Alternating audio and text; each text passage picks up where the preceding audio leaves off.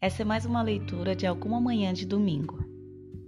Deficiente é aquele que não consegue modificar a sua vida aceitando as imposições de outras pessoas ou da sociedade em que vive, sem ter consciência de que é dono do seu destino.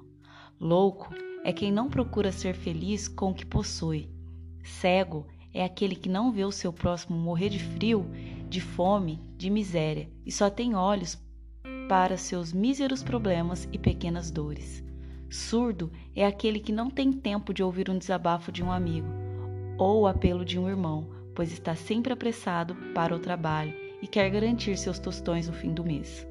Mudo é aquele que não consegue falar o que sente e se esconde por trás da máscara da hipocrisia.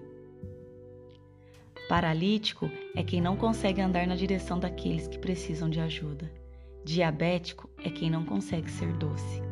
Anão é quem não sabe deixar o amor crescer.